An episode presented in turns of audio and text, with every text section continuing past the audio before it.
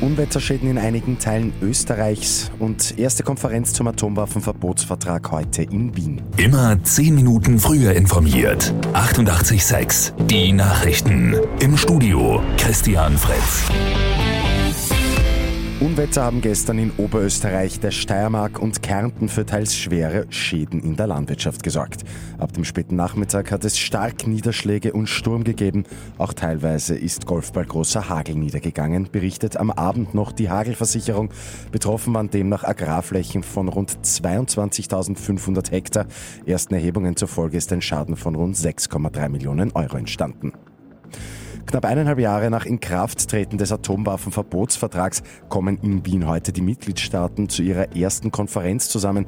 Zum Auftakt ab 9 Uhr sprechen unter anderem Außenminister Alexander Schallenberg und auch der Präsident des Internationalen Komitees vom Roten Kreuz, Peter Maurer.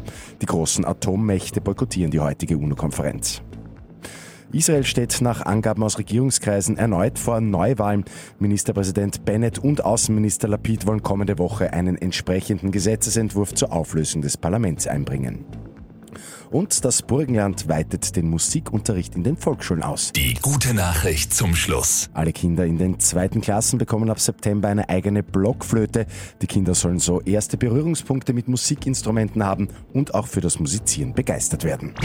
Mit 886 immer 10 Minuten früher informiert. Weitere Infos jetzt auf Radio 886 AT.